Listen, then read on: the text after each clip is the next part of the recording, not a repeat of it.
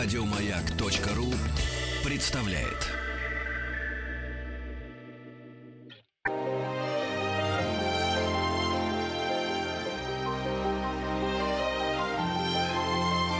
Маргарита Митрофанова и ее собрание слов.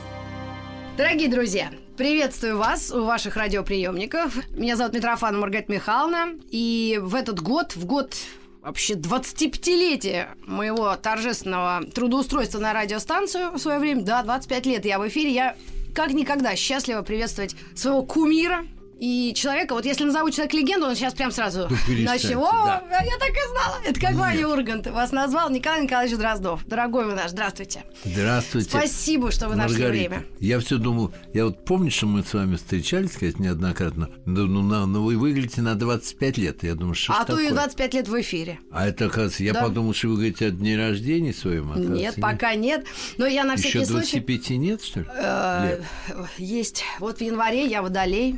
Сейчас Будет 25, да? Да, именно. Молодец. Два- 26, я так чуть-чуть исправляю. А, 26. Ну, это не возраст для женщины, матери восьмилетнего ребенка. Так что я бодрюсь как никто, но вы а тоже бодриться? молодец. Бодриться. Это же все равно женщину трудно вогнать в 35, знаете, да? А выгнать из него вообще невозможно. вообще невозможно. Это я нечаянно догадался. Для тех, кто родился после 89 года, я намекну, что у нас в гостях советский российский ученый, зоолог, доктор биологических наук, профессор МГУ, общественный деятель, телерадиоведущий. И просто удивительный человек. Человек умеет петь, шить, судя по вашей биографии. Чуть-чуть.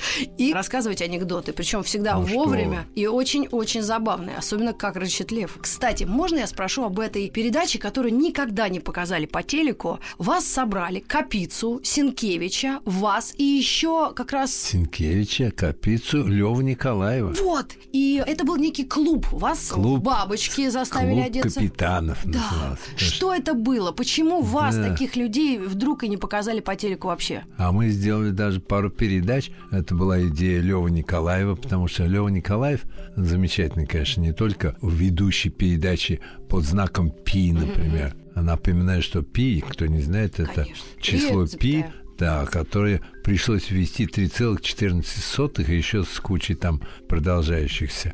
Такое бесконечное число. Ну, 3,14 округленно. Это цифра, которую надо умножить на нее радиус окружности Так. и прибавить 2. И получится длина окружности. Да, но Длина окружности. А если, женщинам а если в квадраты возвести просто один раз, то получится площадь этого круга. Николаевич, а вы когда-нибудь И задумывались о том, это что... звучит очень просто. Длина окружности 2πr, а площадь э, круга πr квадрат. Да, ну так я вот пытаюсь оскорбить ваше знание. Вот женщины это вообще не нужно. Любой ерунды так. Но вот, к сожалению, Лева Николаев назвал эту передачу таким вот образом а, по знакам Пи, не учтя интересы женщин. Но, по крайней мере, передача многие годы была одной из самых популярных, наряду с, конечно, неповторимой и неподражаемой передачей «Очевидно невероятной», которую вел Сергей Сергей, Петрович. Петрович Капица. Вы вели в мире животных Да, Николай да, Николаевич да. Дроздов и э, Юрий Александрович Сенкевич. Это был клуб путешественников, программа. Да, да. И, конечно... Пи- Николаев. да. Сначала он был редактором у Капицы, потом у него появился такой новый стимул провести самому передачу. Он оставил Капицу на хороших редакторов и стал вести сам. Сначала по знакам Пи, потом даже и этого Лева Николаеву стало мало. Он ну, потрясающий был человек такой, Активный. продуцировал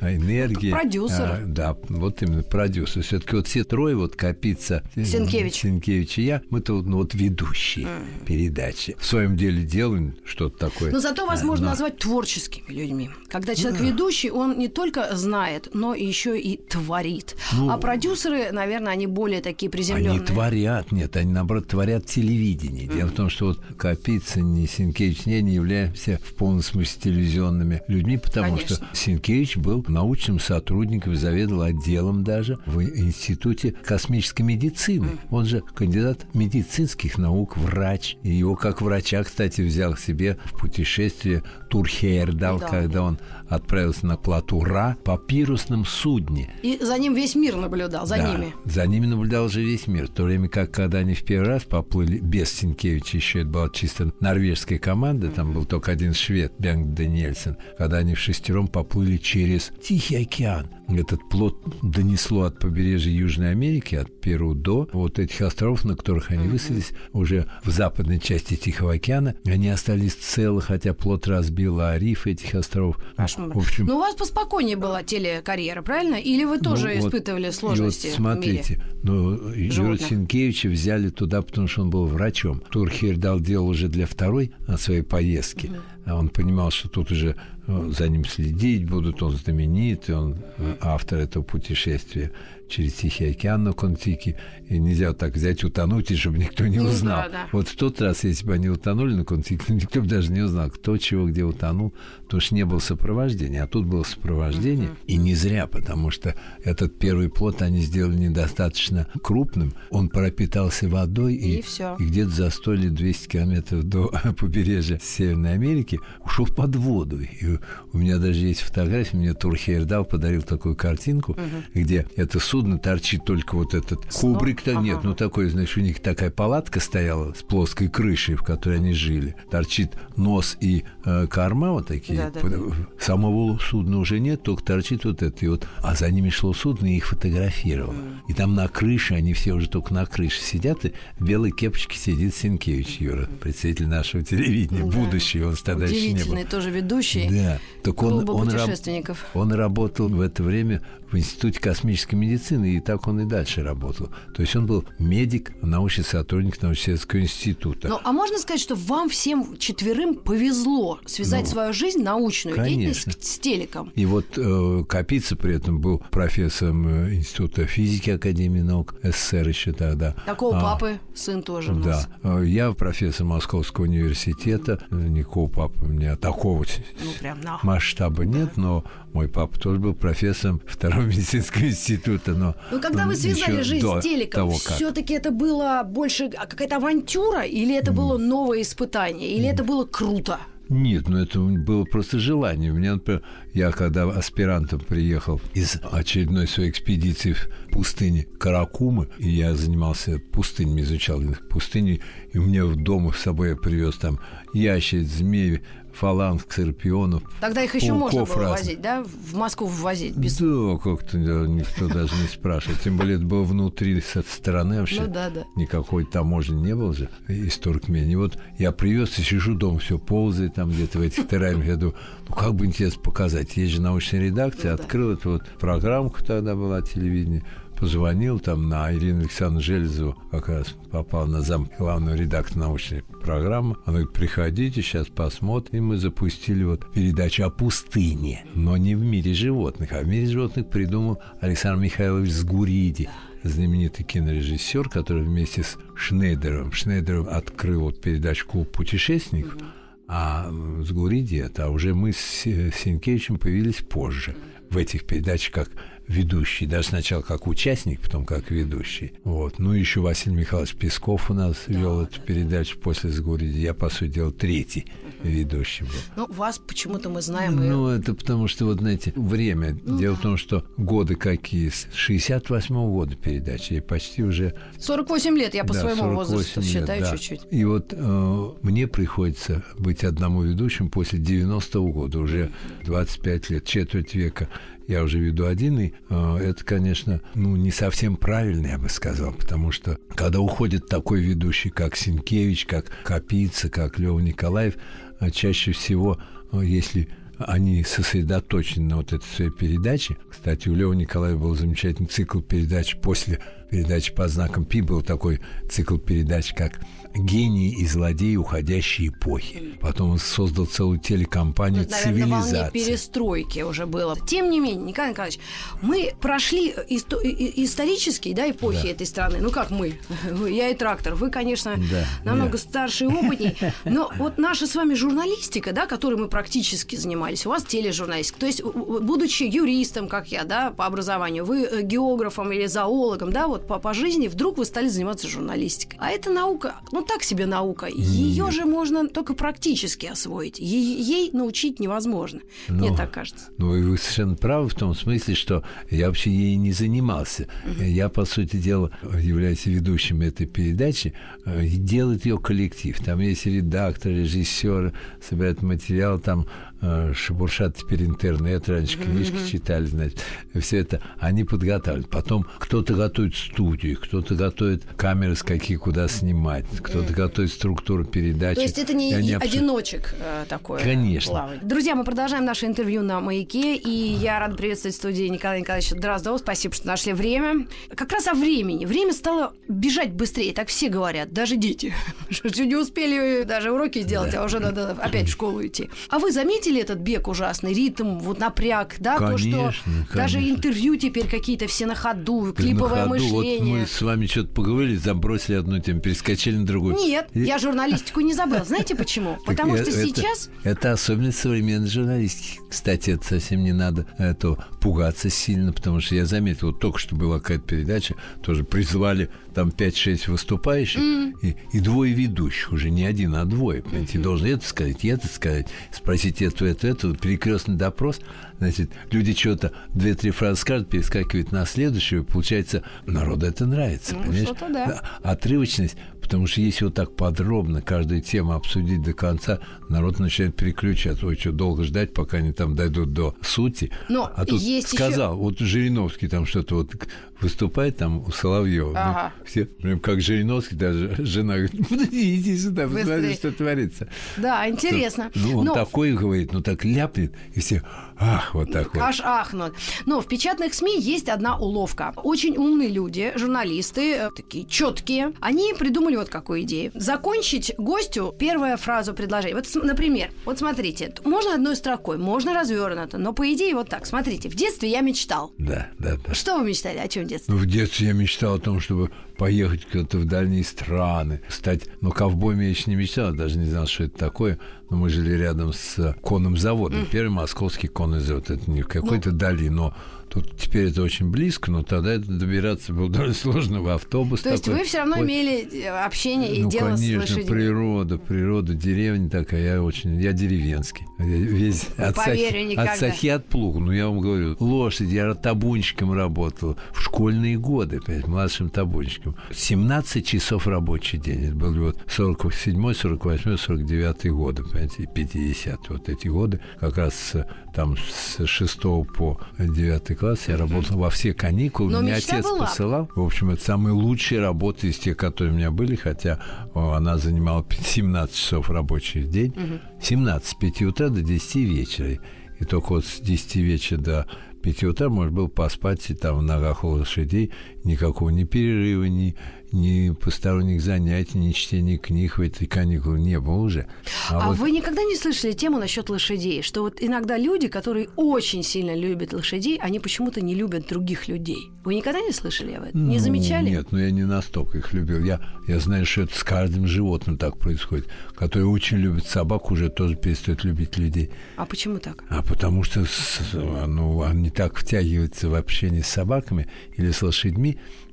А дело в том, что ну, не хочется мне, конечно, как-то бросать тень, тень на э, любителей собак, но собака – это такой преданный друг, собачья преданность, который прощает этому человеку все его грехи, все его, так сказать, недостатки характера. Понимаешь? Вот человек выпивает, и там жена пилит, ну что ж ты опять выпиваешь, собака будет упрекать, он может сидеть вот так с рюмашкой перед собой, говорит, ой, Бобик, ты жена Да, вот он, Бобик, его понимает, да, а жена Бобик нет. смотрит на него так, понимаешь, там, и, и как хорошо после этого выйти, да, вот, вот, вот единственный, кто меня Мой понимает, друг, да. мой друг, настоящий друг, а на самом Я деле настоящие понимаю. друзья, те, кто хочет его от этого отговорить, включая членов семьи, но что делать, вот так что это, это понятно очень просто, почему.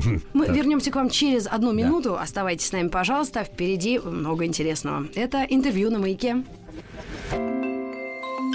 Маргарита Митрофанова и ее собрание слов.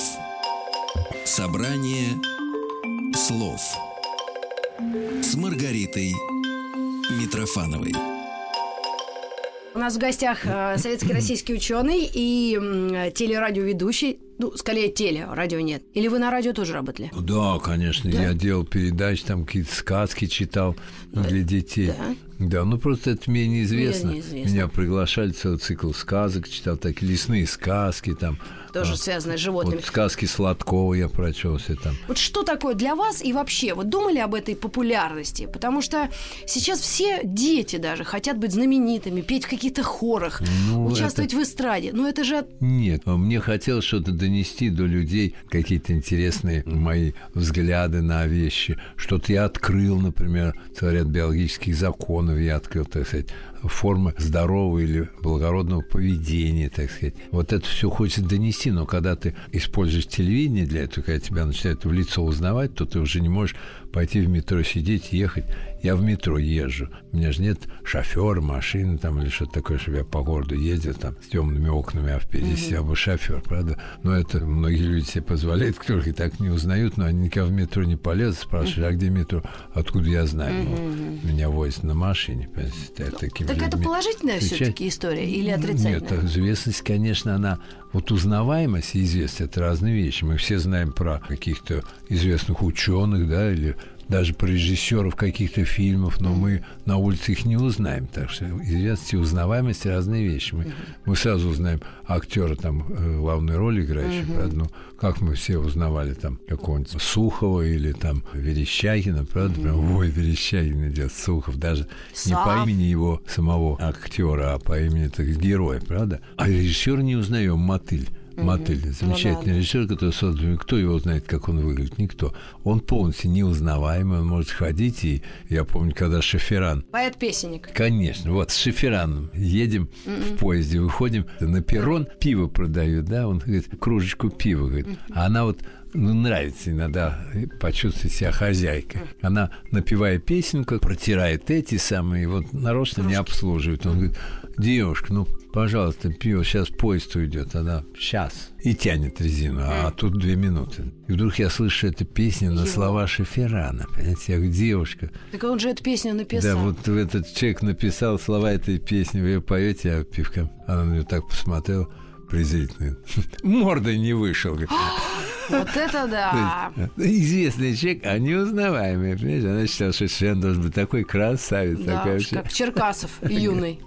Николай Николаевич, а что вы думаете об общем культурном уровне? Вы следите за тем, что происходит с молодежью? Культурный уровень. Вот как она сказала, морда не вышел. Ну тогда это можно было просить продавщицам, кассиршам, да, каким-то ну, людям обслуги. Ну, а сейчас, конечно, когда вот я езжу в метро регулярно, слава богу, меня не узнают там, и вижу, как вот входят женщины, сразу все вот так молодые люди, сразу глаза опустят вниз и сидят. Если у меня даже и нога болит, или что, я даже вхожу вот надо, но видите, люди, что пожилой человек, значит, сразу иногда женщина встает. Что я говорю, да вы что, сидите, заставляю ее сесть. Потому что я понимаю, что если она встала, через минуту какой-нибудь мужик сядет, его уже не выцарапаешь. Неужели вы думаете, что такие культурные мелочи могут спасти нас от, Ну, многие от вот... жесткости, жестокости, Ну а как? необразованности? Все в, сумме же это дается. Вот, например, если вы будете сейчас снимете пальто и захотите одеть его при мне, я не позволю вам это сделать, я сразу вам буду подавать, знакомым или нет, правда? Подать пальто даме это, ну просто, ну, То есть вы уже, по-прежнему уже дам инстинктивно. выделяете? Инстинктивно, Как конечно. особых людей. Здесь- Просто женщины все время борются за равноправие, за бокс женский, за хоккей женский, Футбол же. футбол, все. И, и- и вот это немного идет И, в, и в уже в разрез. Америке начинают, когда я,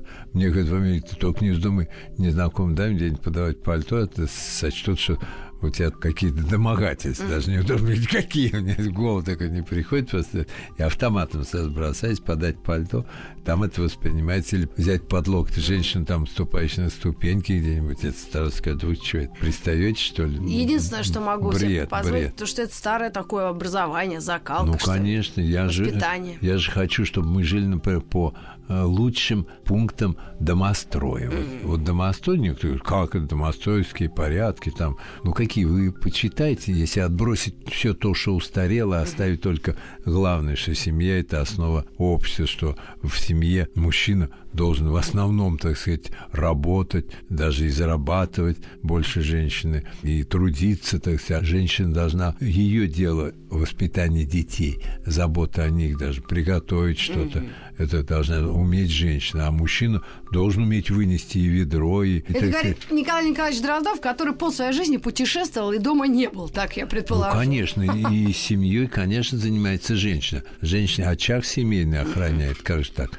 И детей воспитывает там в большей степени, чем мужчины. Но, а в той степени... Здесь как... равноправие добиваться, ну как вы, да, хотите сказать, да, вот пусть сегодня готов завтрак я, а послезавтра мужчина. Ну и что будет, какой завтрак? Не знаю. А вот у вас можно спросить, вы э, во время своей, ну, такой активной работы на телеках и всяких командировках, как вы принимали участие вот в воспитании ваших девчонок? Да как? ну никак. Вообще, да? Молодец. Ну а как? Ну, а вот, ну, а те... теперь... Нет, ну... Ну какие-нибудь, может, наставления? Ну, наставления. Советы. Ой, ну... Ой, а ну... вдруг? Нет, ну можно, если спросят. Понимаете, а приставать с советами, наставлениями, это ни к чему совершенно. Конечно, многое э, мои дочери делают не так, как мне хотелось бы, но я даже не чувствую себя сильно виноватым, потому что я понимаю, что общество сейчас воспитывает. Нельзя сводить воспитание только к семейному. Конечно, общество, коллектив, товарищ по учебе, по работе, вот кто воспитывает. Поэтому я, например, счастлив, что мой внук сейчас мне удалось способствовать его поступлению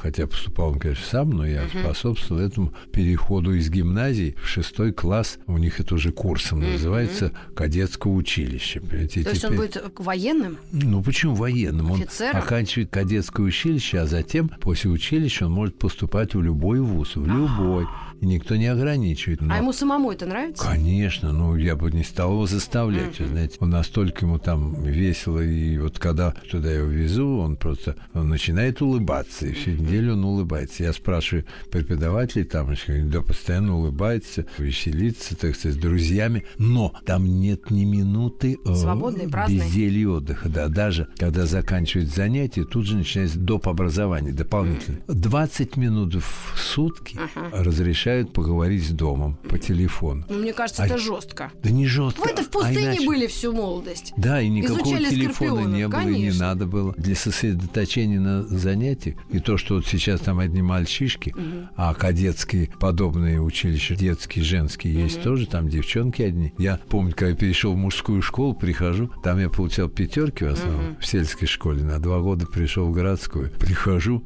отвечаю вроде на пять, ставит три. Пишу сочинение без единой на ошибки угу. грамматические. Да. Мне ставят два с минусом, ставит преподаватель. И что же было причиной? Вот там все расчеркано. Не раскрыт образ, неправильно стилистически сформулирована фраза. То есть вот. то, чего в следующей школе даже и думать не написал, слава богу, ни одной ошибки грамматической и орфографической. И потом я смотрю на класс-то. Все вот туда в доску уперлись. Mm-hmm. Если кто-то отвечает, только смотрит, о, он сейчас пятерку получится, а я же тоже хочу пятерку, понимаешь? Да. То есть соревновательность между ребятами никаких, ни конфликт, никто ни в кого ничего, только все к доске, к учителю. Мы так. вернемся к вам через одну минуту. Да. Оставайтесь с нами, пожалуйста. Это интервью на маяке. Собрание слов с Маргаритой Митрофановой. Собрание слов с Маргаритой Митрофановой.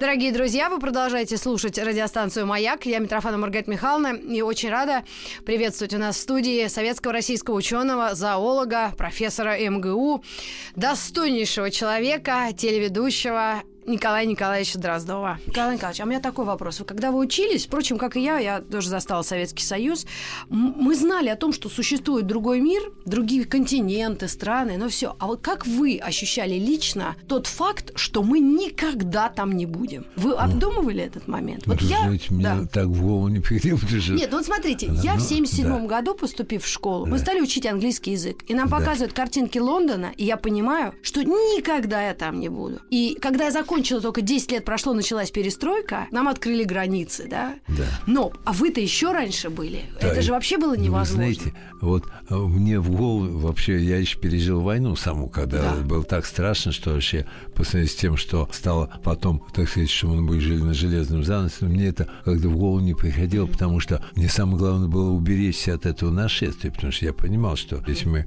будем завоеваны, то уже мы просто превратимся в рабов, которых, так сказать, половину уничтожат там по каким-то их фашистским признакам, а половину оставят копать и пилить и, Ну, а и после рубить. победы? А вот после победы я вдруг почувствовал такая громадная страна. Мне, например, максимум экзотики всегда представилась Грузия, которая теперь тоже за границей. Да. Так вот, я, я думал, вот когда-нибудь я поеду на Кавказ, в Грузии, а еще лучше в пустыне. Мне очень нравились черепахи, змеи, ящерицы и все. Я знал, что это все в пустынях. И вот это Советский Союз представлял столько Огромное. возможностей, такой грамм. А Дальний Восток, ай, побывать на Камчатке, на, в Сахалине, там на Курилах. Мне удалось, кстати, побывать и на, и на Курилах, потом уже Да, в да. взрослой жизни. Но для начала я поехал на это на Кавказ, за Кавказе переехал, горы такие, потом в пустыне Туркмении каракумы, верблюды, змеи там. Мне как-то... Я понимал, что земля очень большая, но, понимаете, я настолько мало об этом знал. И даже я еще в самом детстве, ну, каждый болел за какую-то футбольную команду. Да. понимаете. Я, во-первых, конечно, я, мне нравилось больше слово «Спартак», чем слово «Динамо». Да. Ну, «Динамо» — такая «Динамо-машина». Да. Я не понимал, а «Спартак» я читал только что книжку. Да, да, да. Поэтому я, не дай бог, Предводитель. динамовским болельщиком Да, сейчас. Ну, просто сейчас уже такие фанаты, это совершенно другое. Мы просто очень любили футбол, сами играли в лесу, там, знаете, между поляну выбирали, значит, вот два дерева, две сосны вот одинакового расстояния там, и две сосны. И вот одна команда между теми соснами надо забить. И вот только верхней штангой мы решали, перелетел мы через воображаемую верхнюю штангу, ее не было. Вот, но надо было попасть между этими двумя соснами.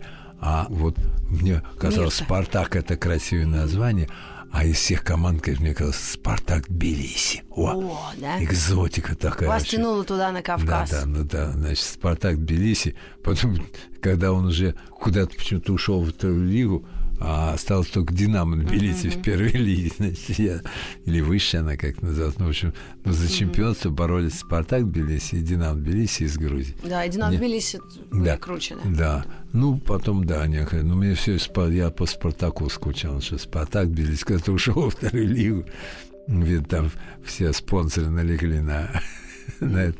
Ну, в то время даже не были спонсоры, или нет, как это. Все Ну, теперь ведь все обсуждают, кто сколько получает, тогда в Ну, голову это не говорят, не, приходит. нет, конечно. Но В когда не вы, вот когда вам удалось выехать, вот вы для себя поняли, какая страна вам действительно нравится? По-прежнему Грузия, Россия наша? Нет. Или Ну, все-таки вам в Австралии понравилось? Нет, Ужас я вот как. скажу, нет, ну, естественно, пока я делал докторскую по пустыням мира, мне, конечно, Австралия представлялась таким модельным континентом, но это стало позже. Вот, например, мой друг там, Глухов такой был, мой одноклассник уже в, в московской школе, он готовился в дипломаты. И поэтому он вот прекрасно понимал, что он хочет и будет работать за рубежом. И это у него было вполне естественная цель. И, и я ее, так сказать, уважал, но не разделял. Я, Ну, я это как думал, в фильме «Бриллиантовая рука». Помните, ты кока-колу пил? Мгм. А ну как? Никак, да? Вот, ну, то есть... Ну, а вы знаете, а как он сделал это очень просто. Мы жили на Метростроевской улице, теперь Остоженко, прямо напротив, э, и он был соседом в соседнем доме, Кто он? напра- ну, этот Глухов, Ага. А, вот. И напротив был прямо этот самый институт имени Марисы Марис. Торрес, да, теперь, иностранных я. языков, да, И да, вот да. он, говорит, я пойду туда. И пошел туда, Ну, и, и стал дипломатом. И все очень Стал хорошо. И путешествовать. Но вы-то побывали вообще во- на всей планете. Ну, это я уже после того, как я стал кандидатом наук, до этого я никуда не ездил. а где вам больше всего понравилось? Стал их кандидатом, э, я уже стал ездить, и то мне уже сначала говорили, ну, подай куда-нибудь заяву какую-нибудь в научную командировку, там, туда-сюда, там. Я говорю, ну, просто так ездить по зарубежам, мне хочется в пустыне попасть, в пустыне, вот чтобы сравнить то, что я за кандидатскую диссертацию делал к 68 году, как раз когда я начал передачу угу. участвовать, не вести ее, а участвовать в Сгуриде. Угу. Я же был кандидатом, он меня пригласил к себе в передачу комментировать. Угу. мы так подружились, что он же меня стал брать в экспедиции. И вот первый выезд за рубеж был благодаря ему, просто он формировал киногруппу в э, саванной Африке для съемок фильма научно-популярного о природе Африки «Дикая жизнь Гандваны» назывался. Он меня взял с собой, и вписал в состав делегации, сдал какую-то характеристики. Я поехал так сильно, даже не задумываясь, как я туда попал. Mm-hmm. А уже вторую я себе пробивал сам поездку. Это вот я стал подавать на обучение в докторантуре, значит, кандидат наук, для написания сбора mm-hmm. материалов для докторской куда-то. Mm-hmm. А я по пустыням специалист уже, кандидат наук географических тогда. И вот я думаю, Австралия, вот это один континент, сплошной покрытый почти пустыней, только по краешкам что-то там другое, mm-hmm. да?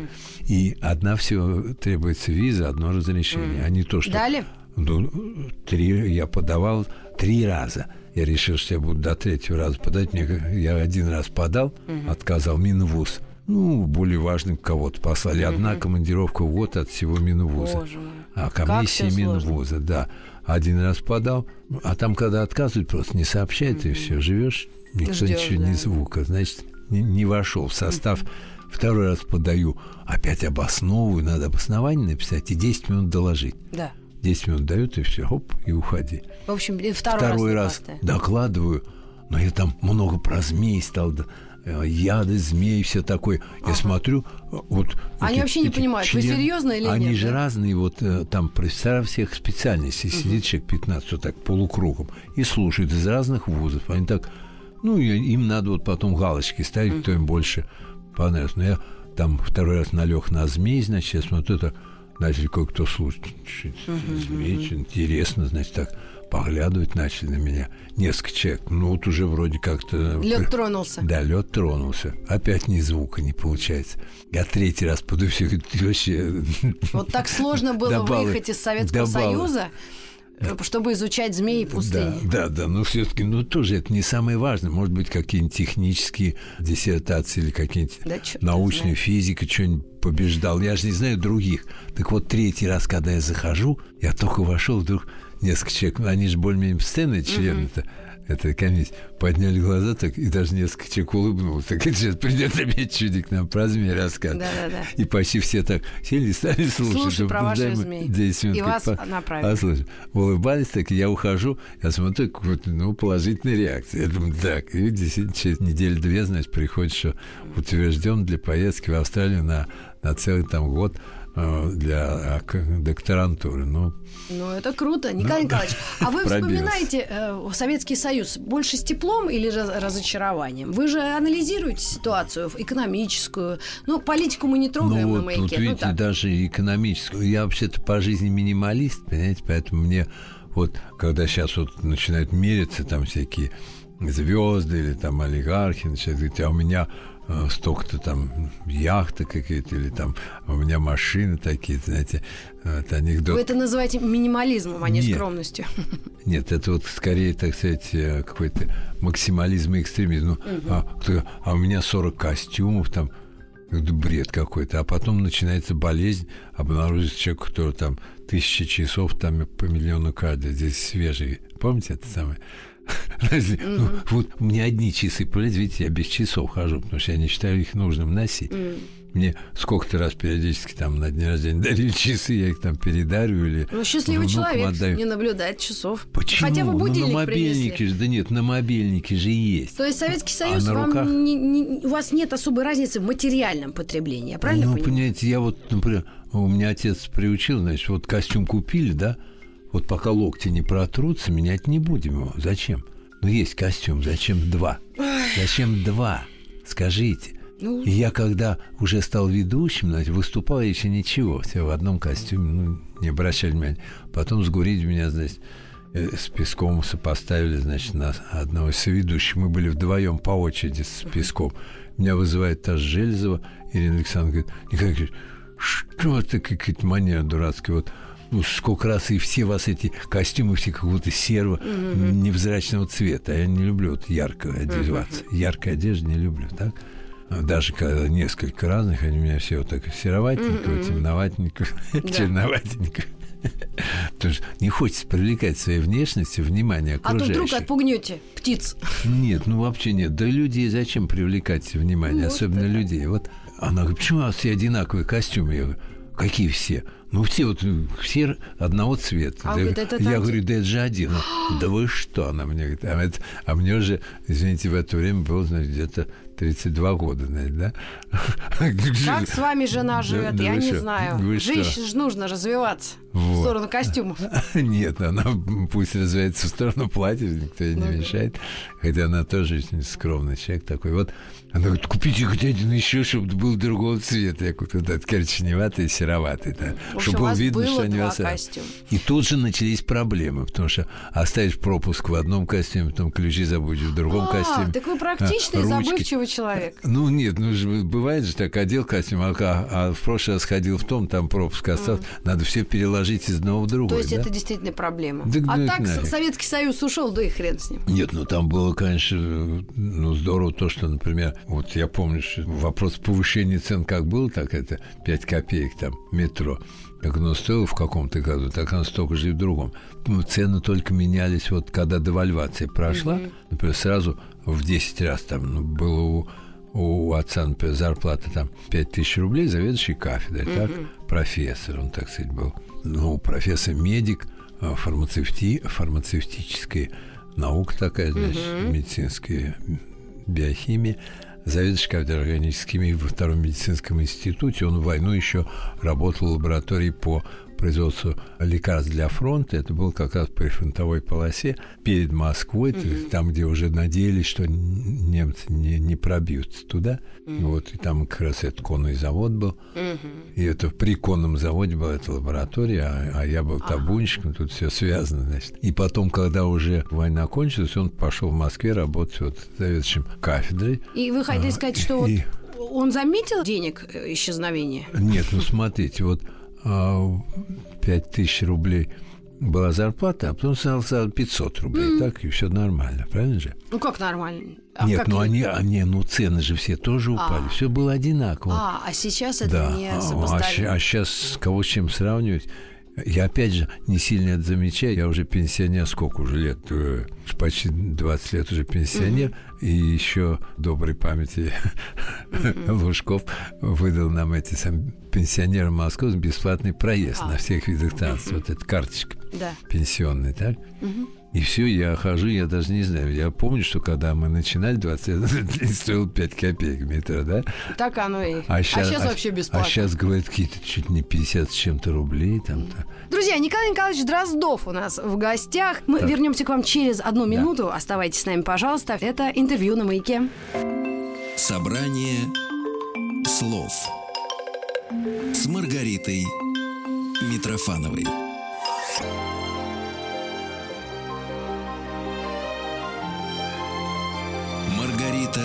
Митрофанова и ее «Собрание слов».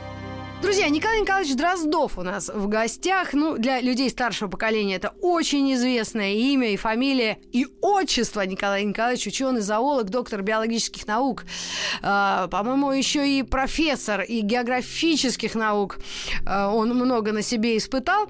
Так что спасибо, что вы нашли время, и рада вас приветствовать в студии «Маяка». Такой вопрос. Вот если вы коснулись пенсии, сейчас молодежь боится, мечется, все боятся пенсии. Скажите, пенсия это действительно ужасно? Или а можно быть интересно? Или просто нужно жить каким-то я чем-то... не знаю, что вообще я, я не следил сильно за песней, но она, оказывается, все-таки растет. Да нет, не и... денежная, а ага. само состояние человека, когда он взрослеет ну, и, может мне быть... платят пенсию, но я не пенсионер, потому что я, так сказать, Работаете. я работаю, работаю в одном месте, в другом месте, но я себе могу, благодаря тому, что пенсия, в общем-то, уже выросла до вполне, ну, за, точно сказать, 18 лет с момента ее включения, она включилась, и постепенно независимо от меня, каким-то образом растет.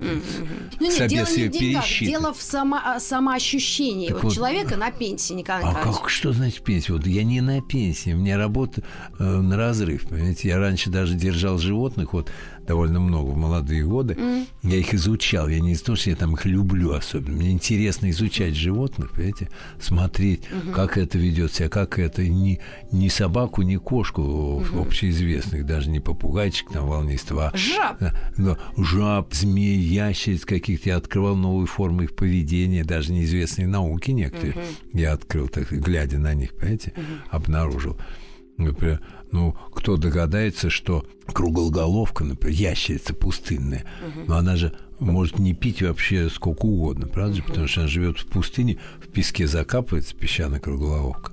И вдруг я вижу, когда я опрыскивал ее, да, опрыскивал, она вдруг изогнулась вот так спинку изогнула, понимаешь? вот так вот спинку. И выкопалась. Нет, она, она была уже на поверхности. Я ее решил попрыскать. Попрыскаю, она вот так спинку выгнула, чуть она так вот выгнула спинку, голову наклонила, а, а, значит, задняя часть приподняла задние лапки. И что получилось? Вода у нее по спинке сбегает вниз. Я И смотрю, она рот, рот открыл, да. как тут капля, и, и капельки глотает. Это так она во время дождя в пустыне вылезает и пьет воду, которая так она в песок падает и пропадет. Николай Николаевич, а для, чего- для чего это нужно Это же цивилизации? Знать, как круглоголовка пьет воду. Я сам не знаю, но но в книге «Жизнь животных», вот семитомной, где я писал в трех томах, и, рептилии, и птицам, млекопитающим, по маленькому кусочку, а в рептилиях даже много у меня написано. Я очень горжусь тем, что участвовал в написании этой вот А семитомной книги «Жизнь животных». Издательство «Просвещение». А жизнь людей вы как-то можете Тоже очень люблю. посоветовать Вот. что-нибудь нашим Конечно. слушателям? Потому что у нас так время пробежало, Да, у нас да. уже интервью почти закончилось. Ну вот смотрите, я же а, открыл биологический закон такой, ну, в конце концов, я понял, что среди а, животных я могу только вот мелочи такие открывать, как, например, как пьет круглоголовка во время дождя. Да, ну, да. ну, описал все равно это. Правильно. Все мои коллеги сказали, как интересно. Ну, это интересно, но, конечно, но влияние на жизнь а, народа не, не окажет. Да. А вот то, что я среди людей открыл, я, во-первых, категорически против заголовка «Одна газета» взяла у меня интервью, и, и вдруг помещает заголовок, который меня прям поразил. Они говорят, ну вот такая поговорка, если редактор поставил к нашей... Так, в общем, в статье все, как я говорил, и заголовок, знаете, какой. И там, главное, фотографии еще мои поместили, так что все сразу связаны со мной. И так она меня обидела, это Да бог с ним. заставочка. Нет, ну я так говорю, обидела, на обиженных воду возят. Да. Я просто поразила. Ну так вы что-нибудь Знаете, нам что пос- написали? Да. Чем больше я узнаю людей, тем больше я люблю собак. Нет, Ничего но вы нам себе. про это рассказали в самом начале интервью, Вот. что люди это поважнее Нет, будет. конечно.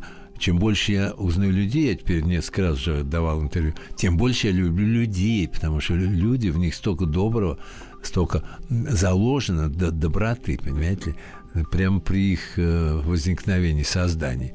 Но они же создаются кем-то и чем-то, правда же? Да.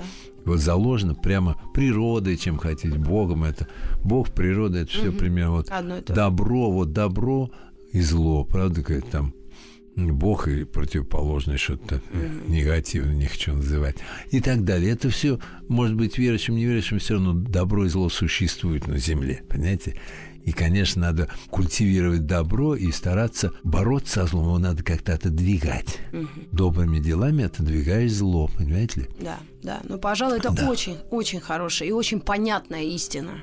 Да, но вот мой, один из моих учителей, уже его нету но на его э, так надгробном камне написано его изречение «Чем всю жизнь ругать темноту, лучше зажечь одну свечу». Я открыл закон среди людей. Вот Да. э, Дарвин уже все открыл, там главное среди животных. Я обнаружил, что и среди один закон не был открыт. Он так прочувствован некоторыми, чувствуется так как бы практически. Значит, процесс старения человека однонаправлен и непрерывен. Это вводный постулат, чтобы- от которого отталкиваемся в новом законе. Процесс старения однонаправлен и непрерывен, это само собой понятно. Его нельзя повернуть назад, вспять. Это вот занимается этим омоложением, ну это, ну, это просто такой рекламный ход, как Да. говорится. Я просто уже цитирую, а еще тут добавки даю. Да. процесс э, однонаправленный и непрерывный процесс старения, но его можно остановить на определенные короткие промежутки времени. Ну, сравнительно короткие, но остановить таким образом вы это время прибавляете к своему, к заложенному вам природой продолжительности жизни, понимаете? Его можно остановить, входя в три состояния. Когда вы смеетесь. Ага. Смех – это великое не оздоровление, просто остановка старости. Смеетесь, когда вы танцуете или пляшете. Ага. Когда вот движетесь. И когда вы поете. И когда вы поете, конечно. О, я ждала И вот этого. эти, эти три я состояния, согласна. особенно, конечно, пение, это такой оздоровительный ресурс мы имеем, понимаете ли? Вот я поэтому вот выпустил даже диск, который я вам дарю. Да, называется большое. «Вы слыхали, как поет Дроздов». Это, ну, вот ремейк, переделка того, вы слыхали, как поет Дрозды. Это вот Александр Иванов, который «Вокруг смеха» вел. Помните, он вот первый раз сказал, когда я у него на передаче спел, он говорит, вы слыхали, как поет Дроздов? Ну что ж, мы уверенно примем в сведению все три составляющих. Это пение, танцы и... Смех, да смерть. Не ожидала я от биолога, от э, это, ге- это большой, от профессора услышать большой такие новый примитивные за... вещи. Нет, Но, это большой новый закон, понимаете? Закон. Какие они примитивные? Это, ну, а это, как? Ну, никто... Это, казалось бы, простые вещи. Да, а, все гениально кажется, просто, но, но когда это мы говорим в законе сформулировано, то это, конечно, ну... Так, это сам закон огромное. тоже является шуткой моей, которая э, оздоравливает нас. Ну вы с таким серьезным лицом это говорили, аж ну, замерла.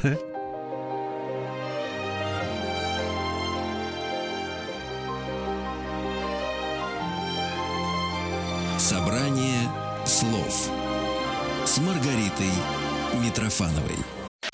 Еще больше подкастов на радиомаяк.ру.